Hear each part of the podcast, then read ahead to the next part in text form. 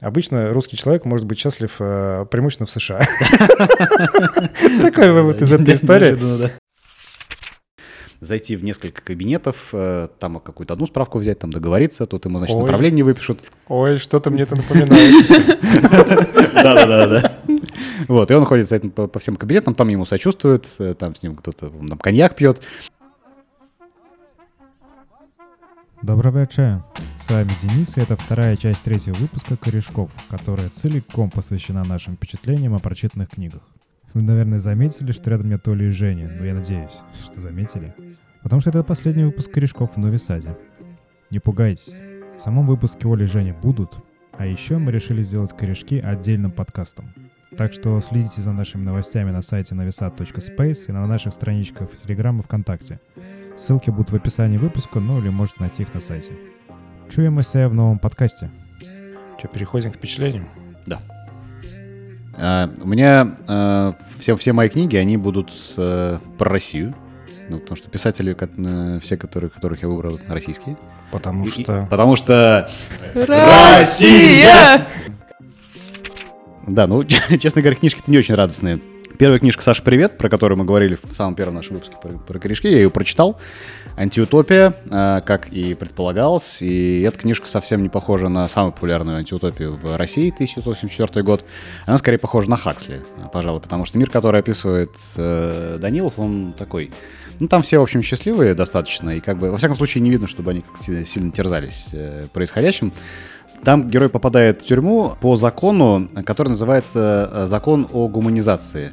И по этому закону о гуманизации герою грозит смертная казнь. Смертная казнь ему грозит за что? За то, что он вступил в отношения с э, девушкой, которой было, был 21 год, а нет, 20 лет, вот, а возраст согласия 21 год. А сколько ему было? А ему что-то там 46, ну что-то такое, 40 плюс, что-то такое. Его надо зашеймить.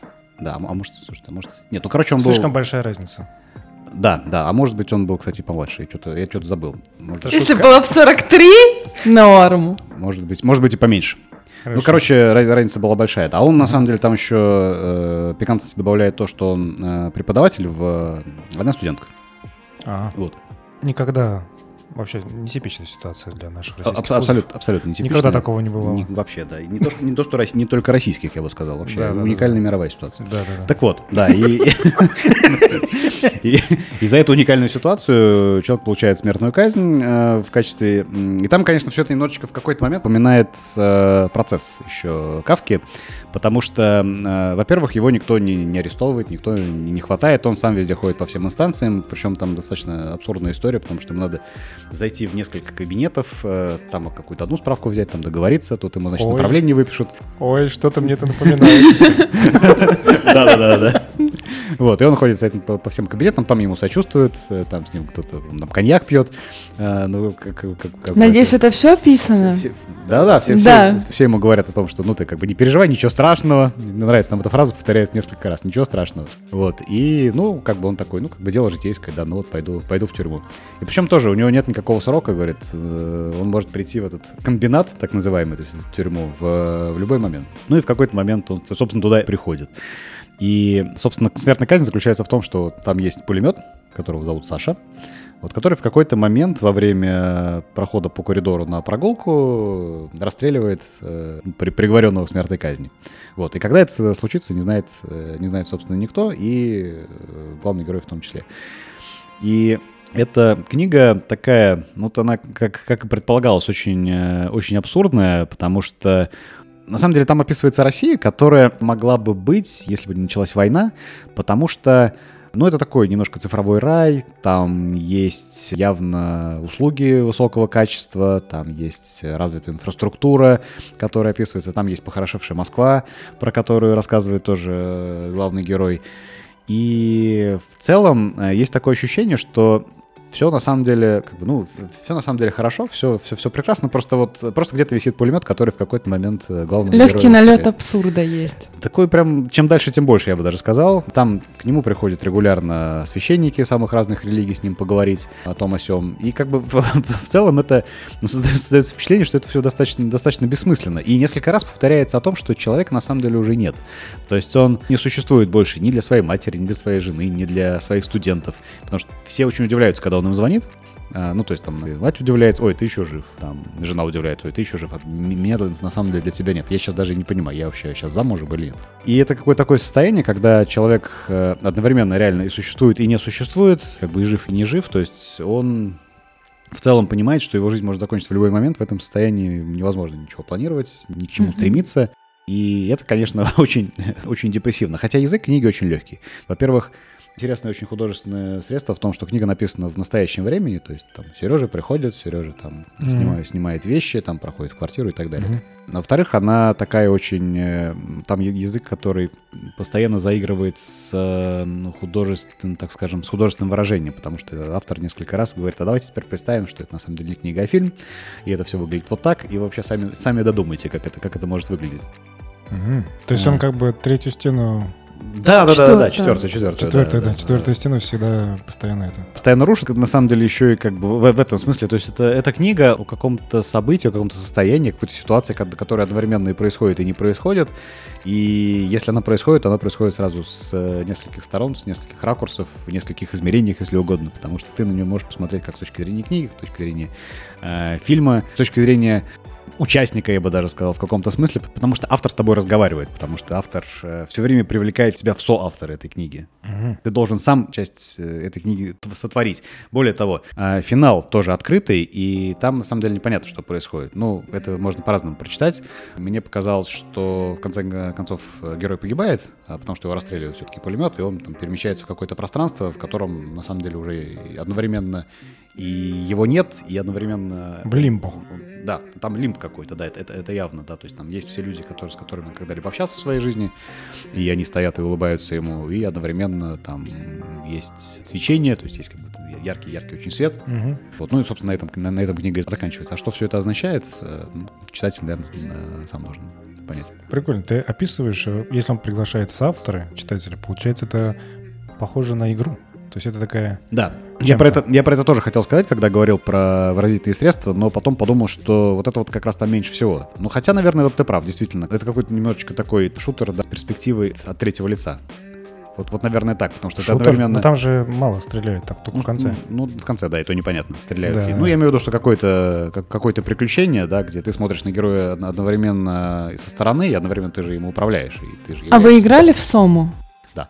Тебе не кажется, что вот ты указал о том, что главный герой перемещается в некое mm-hmm. лимбо. Mm-hmm. Если ты помнишь в конце, если ты прошел, э, он же тоже главный герой, скопировал свое сознание и отправил его в космос. Хороший на самом деле поинт, э, еще и потому, что в конце Сома главный герой как игрок никуда не отправляется. И да. это одна из самых, э, наверное, катарси- катарсических вообще, да, каких-то... Осознание да, того, что да, ты остаешься. Что, что ты остаешься, да. И да. Да, потому что твое сознание скопировано, но угу. это уже ты или это кто-то другой? Да, да, именно. Ну вот, наверное, кстати, финал, финал книги, он в чем-то похож, потому что действительно там э, непонятно, кто и куда отправляется, отправляется ли вообще. Угу. Это правда. По десятибальной шкале сколько ты ставишь книжки? По десятипальной. Честно говоря, я, я об этом не задумывался. Э, я хотел еще одну небольшую литературную параллель провести угу. перед тем, как закончить рассказ про эту книгу. Похоже на День опричника э, Сорокина. Угу. Тоже э, такое счастливое общество. Ну, как счастливое. То есть там это общество как бы всеобщей цифровизации и вообще комфорта, потому что когда опричник путешествует по России, там явно видно, что инфраструктура и вообще, в принципе, уровень жизни в России очень высокий. В России того времени, в России, в России Сорокина. И здесь то же самое. Но есть как бы какая-то... Ну, то есть ты понимаешь, что при всем при всем при том происходит что-то что дико ненормальное, дико, дико аномальное. И здесь абсолютно то же самое. Угу. Вот, а что касается оценки, да не знаю, я бы, наверное, десятку поставил, потому что это прям сильное такое было сильное впечатление. Как бы оно действительно книжка, которая с самых разных э, сторон зацепила. Я ее хотел прочитать как бы с самого начала, я не ошибся в своих ожиданиях, потому что мне действительно понравилось. Мне понравился художественный прием, который использовал автор, мне, мне понравилась актуальность книги, потому что, несмотря на то, что написано там за, за месяц до войны, она как будто описывает все то, что происходит э, с нами в каком метафорическом смысле. Угу. А, так что да, я даже, даже, да, даже не буду сомневаться. Десятка. Круто. Только выбрали книжку, уже прочитал. Ну да. Присоединяюсь, восхищаюсь. Я могу рассказать про единственную печатную книжку, которую я взял с собой из России в Сербию. Угу. И здесь читал достаточно долго. Это Том Стоппорт «Берег утопии». Угу. Том Стоппорт — это британский драматург, который написал, ну, самое известное его произведение пьесы «Розенкранц» и «Гильдерстерн мертвы». мертвы. Угу. Ну, как блестящая вообще. По Шекспиру. Ну, как сказать, там... Ну, фишка, фишка пьесы в том, что Розенкранц и Гильденстерн в э, Гамлете абсолютно вторичные персонажи, да, да, а да. здесь они главные герои. Да. А нет вот. ли такого фильма? Есть. Есть, есть. С, э, Значит, мне не показалось. Да, да, да, да. Вот. А это совершенно неожиданное для меня я давно хотел купить эту книжку, но ее сейчас не продают, ну, как сказать, она не пересдается. Я купил ее, или мне подарили, не помню. В общем, на Авито. Так. Это пьеса английского драматурга про русских писателей, политических деятелей, про русскую интеллигенцию. Там, значит, герои, сейчас я перечислю кто. Александр Герцен, Петр Чаадаев, Иван Тургенев, Виссарион Белинский, Михаил Бакунин, Николай Игорев, Николай Станкевич, Чернышевский, ну там Грановский, Аксаков, Геверк это мало кому что скажет, Карл Маркс. Mm-hmm. Еще там есть э, как в качестве такого вторичного персонажа, который мелькает там немножечко совсем Пушкин. То есть... Традиция вот задвигать главных персонажей. Да, да, да, да.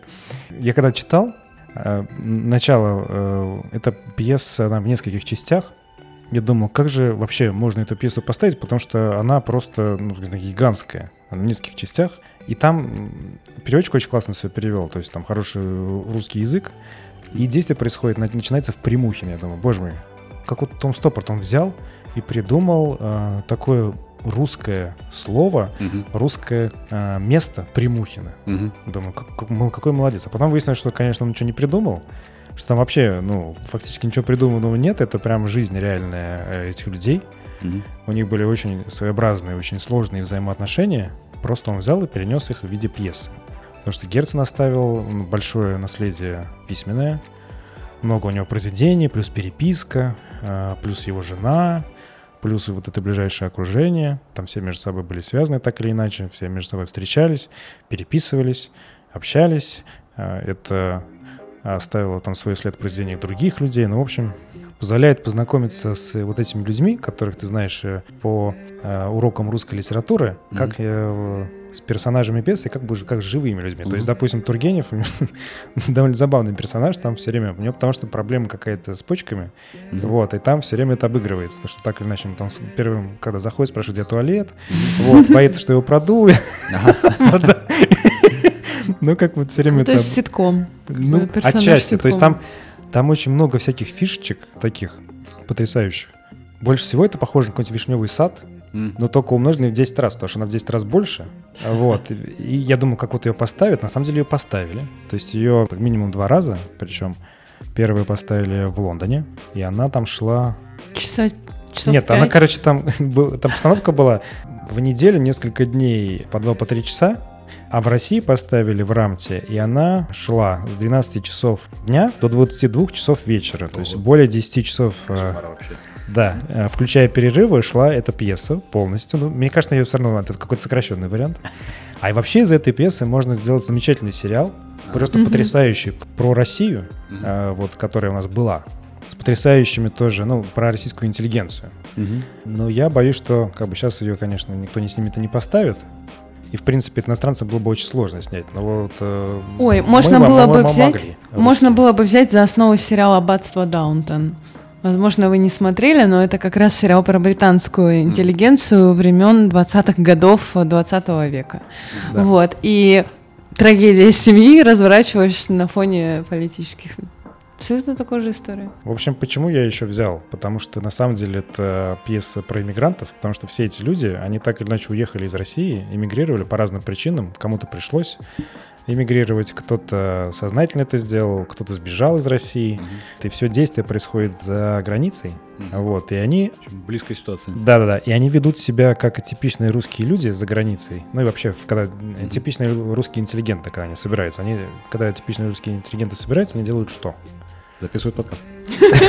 Нет, они начинают разговаривать. Сокрушаются о судьбинушке. А, нет, они думают о судьбе России, как его лучше обустроить, спорят, ведут философские беседы, пьют очень много чая, угу. ссорятся друг с другом, а, мирятся постоянно. У Герцена были такие интересные представления о семейных отношениях. Вообще такая у него была запутанная семейная ситуация, то есть у него жена, судя по всему, а, родила последнего сына от э, человека, с которым семьи, ну как там, вот этот Георг Геворг, это был такой типа философ очень своеобразный э, мужчина, и, честно говоря, по описанию, Том Стоппорт его так показывает, как будто он, как бы сказать, женщину не совсем интересует. Скорее, может быть, больше мужчины. Но, тем не менее, жена Герцена по пьесе, она забеременела от него, родила сына, но потом все-таки решила, что с Герценом ей лучше, а потом, короче, там, очень много, да, там очень много вот таких э, штук, которые ты думаешь, ладно, не может быть такого. Потом я, значит, э, читаю, как это было на самом деле, и все было именно так, как описано в пьесе. То есть там столько сюжетных вот этих поворотов, и там причем еще, я думаю, что он специально это сделал, он там намекал еще на немножечко инцестуальные отношения Бакунина или там Огарева к своей сестре. В общем, там еще такие всякие намеки э, довольно Жесть, прозрачные. короче. Да, да. Плюс вот эта знакомая жены Герцена, она там проповедовала. Ну, короче, был неудачный брак. Потом она уехала за границу с каким-то там то ли художником, то ли кем-то еще. И э, ей как-то понравилось э, заниматься с ним сексом настолько, что она решила, что вот это ее призвание. Так. Он ее там э, рисовал, в обнаженном виде. Она эти картины что-то там всем показывала, говорит, вот это я. Узнаете? Да-да-да, значит, Женя Герцена говорила, что вообще это вообще кайф, короче, нужно этим побольше заниматься. А, все такое, а жена Герцена говорила, да что ты такое говоришь, а как же любовь настоящая, чистая, вот, а потом, значит, э, изменила с, с, философом. В общем, прикольно, там очень прикольно показывать. Да, всем советую. Но я, конечно, Интересно. больше всего был удивлен тем, что английский драматург настолько живо, интересно прописал историю российской интеллигенции, там, реальных всех людей, персонажей, закрутил это в пьесу многочасовую. А, ну, это большой труд. Сделал это с такой любовью э, к материалу, к, то есть там прям, ну, когда читаешь, ты не веришь все время, там, точно Том Стоппорт, ну, не может быть такого. Mm-hmm. точно англичанин, потому что такое ощущение, что это Чехов взял, угу. переселился, значит, э, в Том Стоппорда и наваял пьесу такую Вишневый сад это, конечно, хорошо, но надо побольше. Побольше. И наваял. Как-то так. Прикольно. В общем, я бы хотел, конечно, посмотреть сериал по вот этой пьесе. С удовольствием бы посмотрел. Ну и сколько ты поставишь? Слушай, 10 из 10. Особенно Отлично. если вы за границей, пожалуйста, найдите. Купите. Снедает тоска по родине. Да, найдите, купите и почитайте. Да, очень классно. Так, вторая книга, про которую я хочу рассказать, книга э, тоже русского писателя Дмитрия Глуховского э, «Будущее». Оу. Да, mm-hmm. на самом деле похоже на, на первую, потому что тоже в каком-то смысле антиутопия. Тоже в каком-то смысле книга про будущее написана в прошлом и описывает она настоящее. Так, а, подожди, надо сказать, что, мне кажется, да, Дмитрий Глуховский признан, признан да, иноагентом, да, и деятельность касается Мне кажется, надо говорить, все признаны иностранными агентами. В этом выпуске подкаста могут упоминаться материалы, информация, произведенная иностранными агентами, содержащимися в реестре иностранных средств массовой информации, выполняющих функции иностранного агента. Также в этом выпуске строго в информационных целях мы можем обсуждать темы, связанные с ЛГБТ+, сменой пола и гендерные проблемы. Мы упоминаем Facebook, Instagram и другие продукты компании Meta, которая признана экстремистской организацией в РФ, и, возможно, другие запрещенные в Российской Федерации соцсети и организации. Там действие происходит в относительно недалеком будущем, где э, все получили возможность жить вечно. В воде, которая подается, ну, собственно, льется из крана, э, есть специальный вирус, который заставляет клетки бесконечно делиться, и люди таким образом просто постоянно находятся в состоянии, когда им там, 25 лет. Похоже очень по сюжету на фильм с Оливией Уайлд и Джастином Тимберлейком э, «In Time», не помню, как mm-hmm. называется, «Время», по-моему. Там то же самое. Ну, там у них э, есть э, время как валюта используется в фильме. А, ну, да, тоже да. там все по 25 mm-hmm. лет, и они, в общем, не умирают, если только времени заканчивается. И э, там, что, что интересно, что книга, как бы, почему она про настоящее, потому что там в какой-то момент, несмотря на то, что дело происходит в Европе, там упоминается Россия. Uh-huh. А, и Россия там упоминается очень поверхностно, там типа текст, который посвящен России, там, не знаю, полстраницы, наверное.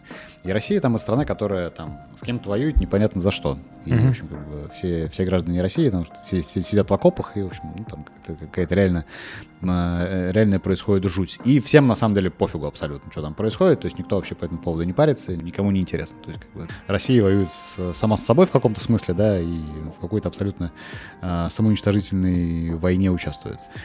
А главный герой такой вот очень архетипичный, э, я бы сказал, служака, да, солдат, э, солдат спецслужб, который следит за тем, чтобы э, люди не заводили детей. Потому что в э, таком обществе и я вспомнил сейчас, э, наконец-то, референс, э, который я имел в виду. Это серия в последнем сезоне «Любовь, смерти роботы», когда тоже короткометражка, рассказывающая о том, как э, людей преследовали mm-hmm. за то, что они заводили детей, потому что все бессмертные, и если люди еще и бессмертные будут заводить детей, то будет перенаселение, и, в общем, будет не очень хорошо.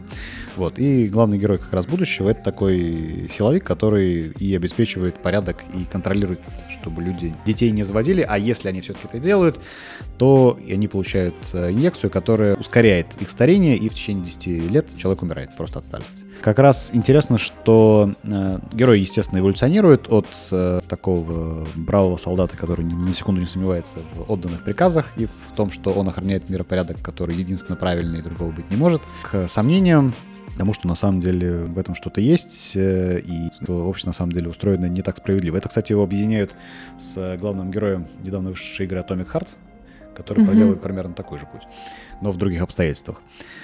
И в конце герой, да, разочаровывается, и он получает э, сам эту, эту инъекцию и начинает стареть э, с ускоренными темпами. Но а он получает добровольно ее или принудительно? Нет, он нарушает закон, не буду сейчас рассказывать, каким образом. Угу. Он не заводит детей, но, в общем, совершает серьез, угу. серьезный проступок с точки зрения миропорядка. И это такой роман, который э, одновременно еще заставляет задуматься, ну, то есть это как бы явно про трансгуманизм, задумывается о том... Incorporated? Да. в, каком-то смысле, да. Хотя, хотя вода бесплатная, которая, которая, подается. никто на этом ничего, ничего не зарабатывает. Ну, наверное, зарабатывает на миропорядке на таком. Если кто-то доносит на то, что, не знаю, какая-то женщина завела ребенка, то он получает вызов, э, значит, выезжает туда в, с командой, которая, которая называется «Бессмертные». И первое, что он говорит, когда врывается в помещение, где живет эта женщина или семья, э, «Забудь о смерти». Это такой боевой клич Э, то, что на самом деле это высказывание противоположно «Мементо море», «Помни о смерти», помню. которое говорили римским императорам, когда они проходили через триумфальную арку, чтобы они не считали себя богами и помнили о том, что они смертные. А здесь наоборот, люди стали богами, и книга на самом деле о том, какую цену за это приходится платить. А, я в свое время прям очень, очень, очень сильно мне эта книга понравилась, потому что у, у Глуховского очень хороший язык, это он еще и пишет, несмотря на то, что пишет про Европу, он пишет очень как-то по-русски. Какой-то mm-hmm. такой литера... русской литературной традиции с использованием хорошего русского языка. Но честно говоря, в какой-то момент, где-то в последней третьей книге, мне стало немножко скучновато, потому что как будто он описывает э, как бы, те вещи, которые можно было бы там и подсократить, и как-то, э, как-то может быть, подубрать. Поэтому я Книги поставлю, наверное, 8 из 10. Вот, ну чисто за, чисто за то, что я вот как-то... Мне потребовалось, потребовались усилия для того, чтобы ее дочитать. Но книга однозначно классная и по-прежнему актуальная. А Невероятно. Текст или метро? Метро, конечно, читал всю трилогию, ага. текст пока нет. Ага. Текст и на самом деле еще пост хочу прочитать. И как по сравнению с метро, например? Ну вот метро тоже неровная трилогия такая, потому что мне понравилась первая и третья книга, вторая вот какая-то такая, мне кажется, самая скучная. Она наименее, наименее какая-то новаторская, наименее прорывная. То есть вот он написал «Метро 2033», это было круто, потому что, в принципе, сама идея о том, как да, да. люди существуют в метро, и это все, все остатки цивилизации. 2034 как будто продолжение просто, и там не так много идей новых по отношению к первой книге, а вот 2035 она переворачивает доску и смотрит на ситуацию вообще с противоположного как бы, конца, да, с противоположного ракурса.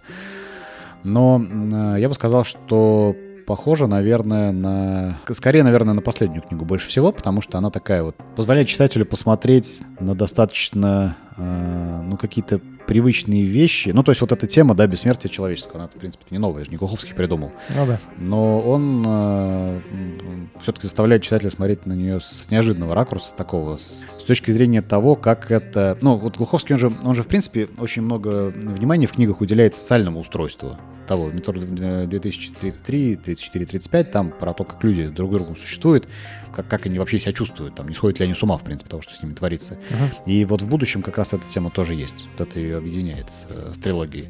Ну, и с последней книги, наверное, в, в наибольшей степени. Слушай, знаешь, я что подумал? Пришла в голову такая неожиданная мысль про метро. Mm-hmm. Ведь он же написал про метро, когда метро, московское особенно, mm-hmm. было на подъеме в новостной повестке по многим причинам. Во-первых, там Артемий Лебедев, мне кажется, да. где-то примерно в это время придумывал новые, новую схему, да. новую схему. Mm-hmm. И она реально стала, ну, как сказать, mm-hmm. гораздо удобнее и читаемее, чем то, что было раньше. Кроме того, где-то, наверное, в, примерно в то же время были байки кремлевского диггера, вот, да, э, да. ну, движение диггеров, в принципе, mm-hmm. которые mm-hmm. тоже часто по метро ходят. А вот эти истории про секретную ветку метро, mm-hmm. ну, которая... Метро 2. Да, да, да, метро 2, который фактически существует, но это не то, что прям ветка, это, по-моему, там mm-hmm. одна или две станции. Он как бы использовал такой немножечко, что ли, хайп mm-hmm. темы для того, чтобы, ну, какую-то свою мысль донести. Это ну, прикольно. Да. Окей. Следующая моя книга — это повесть и житие Данила Терентьевича Зайцева. Что тебя веселит? Интересно. Да, я предвкушаю слушать, о чем он.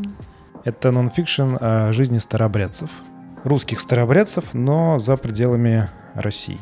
В общем, Данил Терентьевич Зайцев — это старобрядец Часовиного согласия, семья которого переехала из Амурской области в Китай. Он родился уже в Китае, то есть он не был в России до, условно говоря, недавнего времени. Дальше семья эмигрировала после того, как э, в Китай пришел коммунизм, они эмигрировали в Латинскую Америку, там в Аргентине они были, в Боливии. До Бразилии они не добрались, но, по-моему, где-то там в Колумбии были. В общем, кочевали. Конкретно семья... Там по-разному устроились старобрядцы. Как большинство из них осели где-то в одной стране. Прижились. Ну, там многие стали успешными фермерами, а вот э, Зайцев, Данил Терентьевич, его семья, по разным причинам, они были такие неустроенные, они все время кочевали. Mm-hmm. Книжка описывает эти события. Как он перемещался, почему и все такое. Это потрясающая книжка. Я, наверное, даже отдельную рецензию напишу, потому что на LifeLip я увидел там две оценки у книжки. Одна, значит, э, рецензия 5 баллов из 5 и такая положительная, а вторая э, кто-то поставил единицу и там написал почему. Я считаю, что это совершенно вообще несправедливо. Во-первых, книга написана таким языком, но он как бы русскому языку в школе не учился, и он записывал таким фонетическим письмом и своеобразным старобряческим говором. Вот, то есть это похоже на то, как пишут дети. Это художественно как будто оправдано, потому что у него в каком-то смысле такой наивный взгляд на мир. То есть какие-то вещи он представляет э, отчасти из того, что он старобрядец, отчасти, ну, в силу характера он как бы наивно смотрит так глазами ребенка на какие-то mm. вещи, как будто. При том, что ему на момент написания книги там 50 с гаком лет. Как он старобрядец, у него большая семья, то есть к концу книжки у него там 11 детей у этих детей внуки, там, по-моему, 15 у него внуков или сколько это было. Я до этого старобрядцев почти ничего не знал. Ну, то есть, ну, что знал, что были старобрядцы, что это вот э, из-за реформы церковной, которая была там во времена, когда она прошла-то, дед Ивана Грозного, по-моему, ее провел. То есть это прямо оттуда. Вот, и тем не менее, у них многие особенности уклада сохранились с тех времен, причудливо переплелись с современностью. И вот это какое-то такое уникальное сочетание, которое тебе вначале взрывает мозг. И книга вначале устроена как? Вот, ну, как что такое этнографическое. То есть она рассказывает про историю старообрядцев, как они там жили, почему они переехали, вот э, все такое. Потом какой-то момент это начинает больше всего походить на магический реализм. Угу. То есть там такие события начинают происходить. У него Данил Терентьевич в семье начало все хорошо, у него начали появляться деньги, достаток. И тут происходит магический реализм, который я не буду рассказывать, потому что это будет спойлер. Это прям нужно напряженно. Когда-нибудь я узнаю, что такое магический реализм. Напряженно происходит, происходит, происходит событие. Они там с семьей, он своего брата двоюродного, по-моему, привлек к этому. Они уходят в джунгли. Вот. И потом происходит сюжетный поворот, который возвращает всю эту историю обратно в реальность Причем так, э, ну как сказать, с вершины магического реализма в обычную такую как бы низменную реальность, и ты думаешь... Потом я пошел дарить коров. Ну, нет, не, не совсем так. И, ты, и Данил Терентьевич остается как бы вообще ни с чем, ага. но при этом ты же понимаешь, что он-то пишет эту а, книгу, он пишет ее, он уже знает, что вот это событие произойдет, но да, никак не намекает mm-hmm. даже. То есть он держит интригу до конца. И потом внезапно такой сюжетный порт, ты думаешь, ах ты собака, Данил Терентьевич, ты делаешь вид, значит, что ты такой малограмотный крестьянин, значит, пишет фонетическим письмом, и там это вот очень прикольно передается в тексте. А потом выясняется, что, во-первых, он лишен явно литературного дара. Mm-hmm. Ну, то есть я там, помню, читал, сидел, э, значит, это, в туалете ночью до часа ночи читал, думаю, ну когда же там, что, что будет дальше, что будет дальше. И он владеет вот этим э, штукой, и он... Книга интересна тем, что она позволяет, знаешь, знаете, позволяет понять, что такое русский человек, угу. что такое быть русским. Потому что фактически он же России-то не знал, он родился вне России, но при этом очень русский человек. Угу. Ну, то, вот, допустим, есть там понятие широта души русской. Угу, угу. Оно как-то мне не очень было понятно, что это такое. Это как это, ну, такая абстрактная какая-то довольно штука. Угу. А как это проявляется, на самом деле, у Данила Терентьевича Зайцева, например? В том, что ему, как только он достигает какого-то успеха, ну, ему становится скучно. Угу. Вот, потому что здесь нету как бы такой вызова, какой-то большой идеи, а он хочет большую идею, объединить э, всех, допустим, старобрядцев, чтобы они жили, сохраняли свои традиции где-то в одном месте, в России или не в России. То есть у него разные планы, гигантские, просто неподъемные совершенно для одного человека. У него все хорошо, но у него вот это есть эта гигантская мечта, гигантский план, он идет за ней, естественно, теряет все, угу. а при этом каждый раз ему приходится начинать заново, но смысл-то в том, что у него большая семья, угу. у него 11 детей. Ему приходится начинать заново а, с женой и 11 детьми. Скажи, пожалуйста, напомни, а вот э, главного героя э, зовут э, Данил Терентьевич Зайцев, по имени, фамилии, отчеству? Слушай, я не помню, как он себя называет, но он ведет повествование от первого лица. То есть а, это от не... первого лица. Да, да, это okay. прям автобиографическое. То есть это не... Ну, он не, не старается что-то выдумать. То есть mm-hmm. это прям такая автобиография, mm-hmm. фактически. Автобиография семьи. Вот. Понятно. Во-первых. Во-вторых, опять же, занятно, что он не стесняется показывать свои ошибки. Mm-hmm. Причем иногда он делает это по-разному. То есть, ну, либо он просто показывает, как он оказывается в разных жизненных ситуациях, ничего не скрывает, что он, он вот напился, жену немножечко пристукнул, и потом от этого страдает. Mm-hmm. Либо он показывает это через э, детей. То есть он рассказывает какие-то истории, журит детей, и они говорят, папа, а ты вот нам, вот, конечно, рассказываешь все вот это, а ты сам-то вот, когда мама там была беременна как, каким-то там очередным ребенком, ты, короче, там вот с этим нам они рассказывали. Ты погуливал, и по бабу ходил, значит, и выпивал, и все такое. Он говорит, ну, ну да, было. То есть он хороший писатель, он к себе безжалостен. У него есть какое-то представление о том, что есть некая правда художника, угу. даже несмотря на то, что он выглядит э, по-идиотски, он все равно художественной правде следует. Угу. Это прям круто. А, ну, то есть, прям такой. Явно есть литературный дар. Еще прикольно, что он в какой-то момент, у него был такой эпизод, что он расставался с женой, э, уезжал в Америку и сошелся там с какой-то женщиной.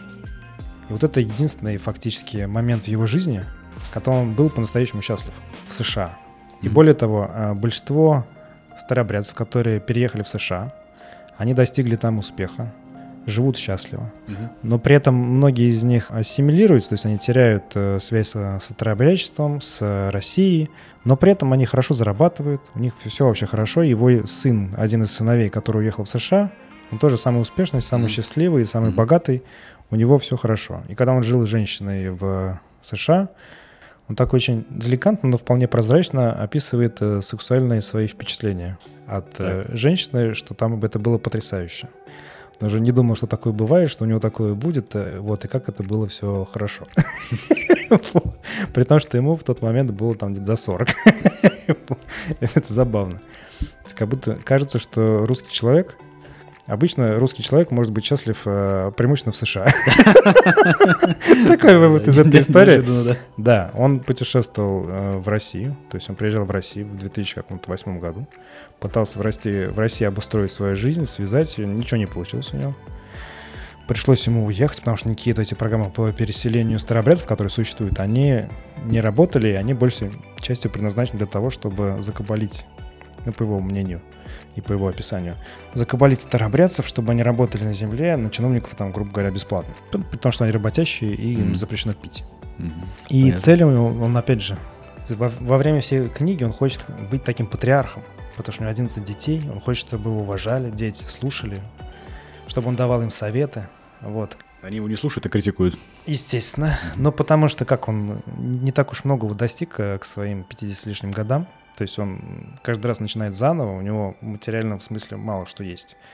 То есть он много что может и умеет. То есть он может, я не знаю, и рыбалкой, и дом построить, и э, поле вспахать, и, э, как бы сказать, получить урожай, и там животных развести, и заботиться о них – но поскольку они все время перемещаются с одной стороны в другую, и все им приходится оставлять по разным причинам, ничего он не скопил. Mm-hmm. И поэтому, ну, и также он считает, что очень хорошо разбирается в людях, но при этом в, в своих бедах э, обвиняет большей частью других. Mm-hmm. Да. Ну, то есть он какой-то потрясающий человек в, в смысле даже не знаю, своей незамутненности, веры в жизнь и стремлении к чему-то... Это прекрасно. Да, лучшему. То есть просто потрясающе. При этом у него хватило времени написать большую книгу.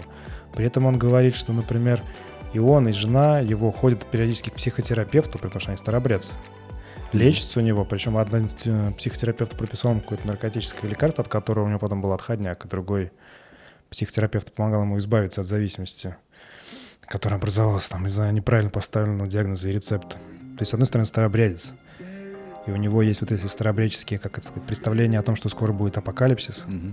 То есть он живет какой-то некоторой своей, э, отчасти магической реальности, mm-hmm. которая, ну, как-то взаимодействует с реальностью нашей, но так немножечко боком. И, и мне кажется, из-за этого тоже у него часть его проблем, потому что он периодически про это говорит, ну, как не сильно активно в книжке, но так говорит, что тут на самом деле все апокалипсис. И вот, Если э, познает мир с э, средствами магического реализма, то да, неудивительно, что да, у него да. складывается. На самом деле скоро будет апокалипсис, и вот чтобы России, чтобы спастись, нужно, чтобы старобрядцы обратно вернулись, чтобы жили все вот как раньше жили. Ну, в общем, может быть, он и прав. Да-да-да. И он, э, по последним сведениям, в 20 или 22 году он вернулся в Россию, хотя говорил, что mm. больше не будет. Вернулся в Россию.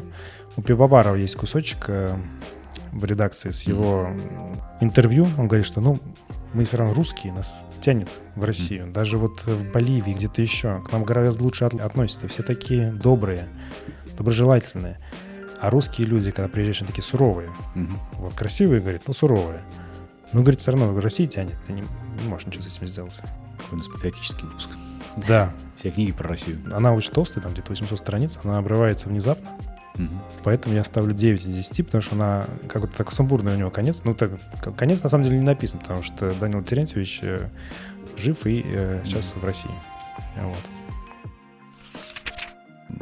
Наименее серьезная книга в, из всех трех, про которые я хотел бы рассказать. Причем интересно получилось, что книги не только про Россию, ну или как минимум российских писателей, но и все три писателя, про которых я сегодня рассказываю, их почему-то зовут Дмитрий. Дмитрий Данилов, Дмитрий Глуховский и Дмитрий Липскеров. О, Липскеров. Да. Ой, так давай, давай. А, да, Липскеров я хочу рассказать, что очень, мне кажется, недооцененный какой-то и забытый писатель.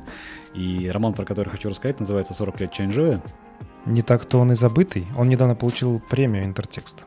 А, здорово, здорово но как будто... Среди публики он не особенно известен. Не так, да, не так, да. Не, не так он заметен, я бы сказал. 40 лет Чанжо — это книга, в которой действие происходит в альтернативной реальности, где Россия — это очень маленькая страна, прям микро буквально.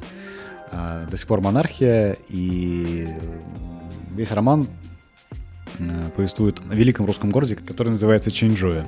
Мне еще, когда я читал этот роман, казалось, что эта книга на самом деле про Тольятти. Неожиданная, неожиданная мысль. Почему? Потому что Тольятти э, стал Тольятти э, после того, как э, город Ставрополь, ага. который был основан в 1737 году, перенесли из-за строительства Волжской ГЭС и перенесли его в 1953 году. А книга написана где-то в конце 90-х, то есть как раз 40 лет к тому моменту и прошло. Mm-hmm. А в Тольятти его переименовали, собственно, в 64 году, когда построили Волжский автомобильный завод. Mm-hmm. И переименовали его в честь итальянского коммуниста. Mm-hmm. То есть тоже русский город с совершенно не русским названием, как и, как и в случае Чанчжоя. Мне это... Ну и АвтоВАЗ построен на основе тоже итальянской... Да-да-да-да.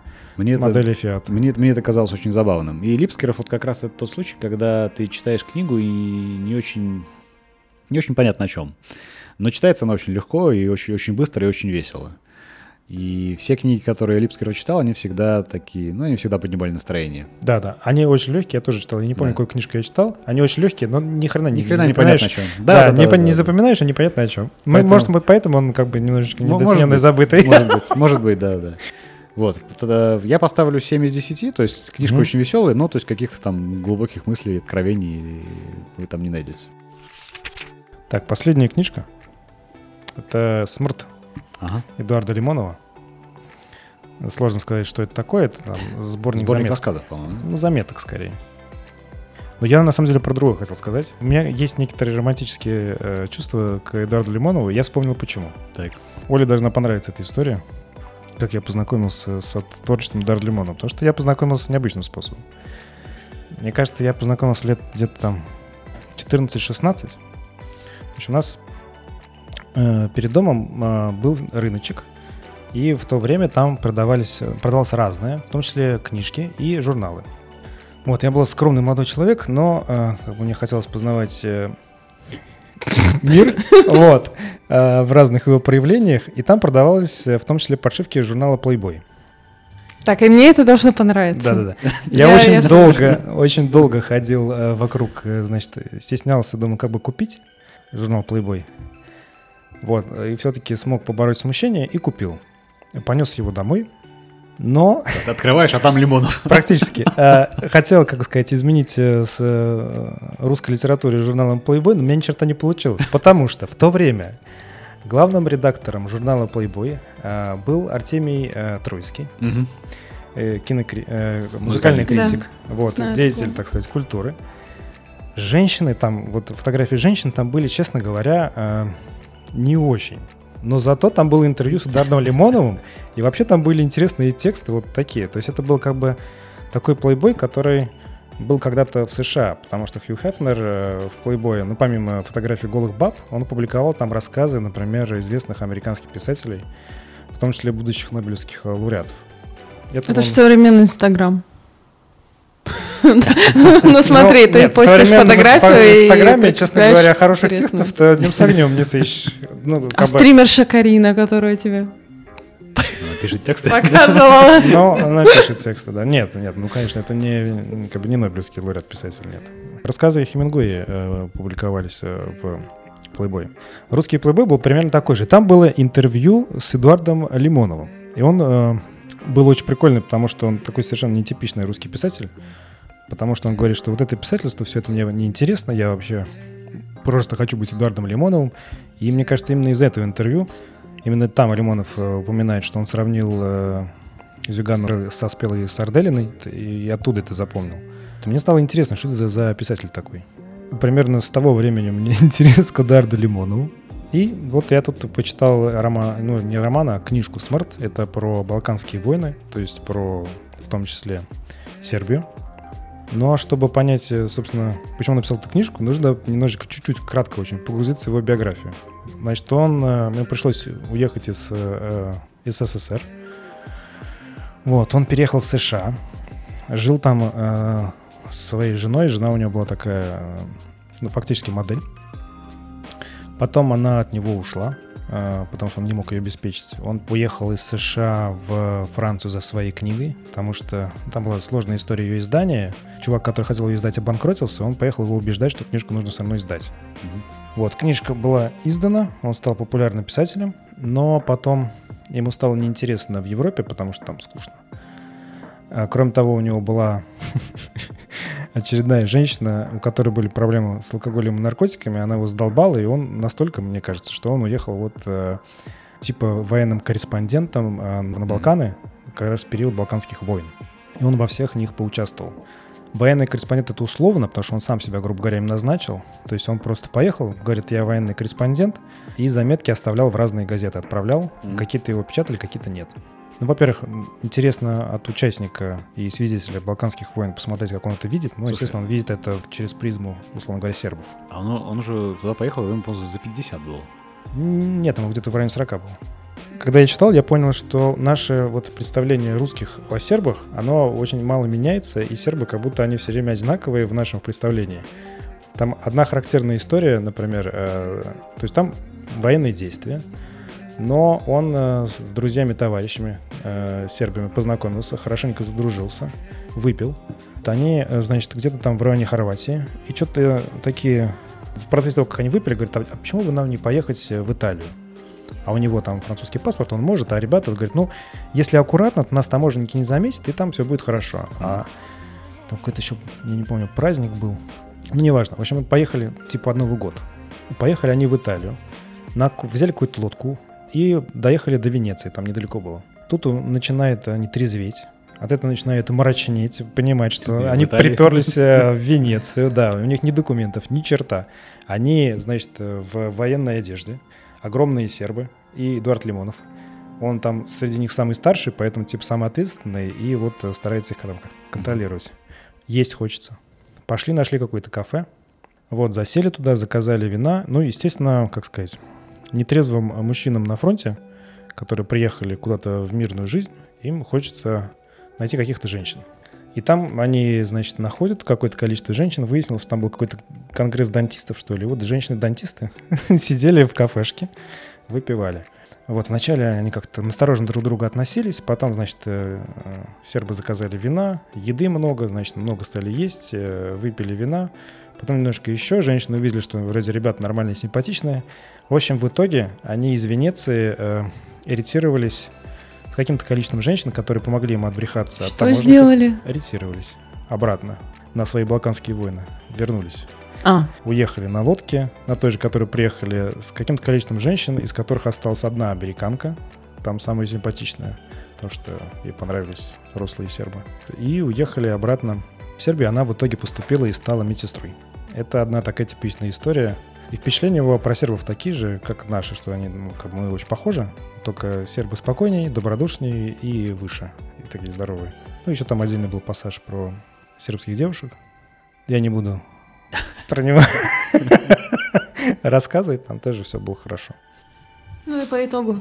По итогу сколько? Да, еще, кстати, он там э, на Балканских войнах, э, у него была астма, и он окончательно излечился от астмы mm. во время похода на какую-то гору, mm-hmm. потому что ему было стыдно. Там девушка такая шла, ну, она не задыхалась, а все его ждали. И вот в итоге он как-то вылечился. Сколько? Ну, наверное, не знаю, 7 или 8 из э, 10, потому что это не самая лучшая его книга. Это немножко неровная, но она очень интересная в плане взгляда на вот эти балканские войны. И э, поскольку мы в Балканах и в Сербии. Mm-hmm. Это позволяет э, сравнить свои впечатления с впечатлениями Эдуарда Лимонова. Ну, а мне, опять же, в каком-то смысле погрузиться в детство и юность. Вот, опять же, вспомнил историю про русскую литературу и журнал Playboy. Как-то так. Да, здорово. Так, у нас все. Все впечатления закончились. Э, подписывайтесь, пожалуйста, на нас э, на всех платформах. Э, пересылайте наши выпуски друзьям. Вступайте в наше сообщество ВКонтакте. Да, и в Телеге, в Телеграме. И ставите нам положительные оценки, комментируйте наши выпуски обязательно. И, пожалуйста, читайте книжки, развивайтесь интеллектуально. Вот это относится ко всем нашим слушателям и также к ведущим. Не будем показывать пальцем. Не будем, да. Пока-пока. Пока. Пока.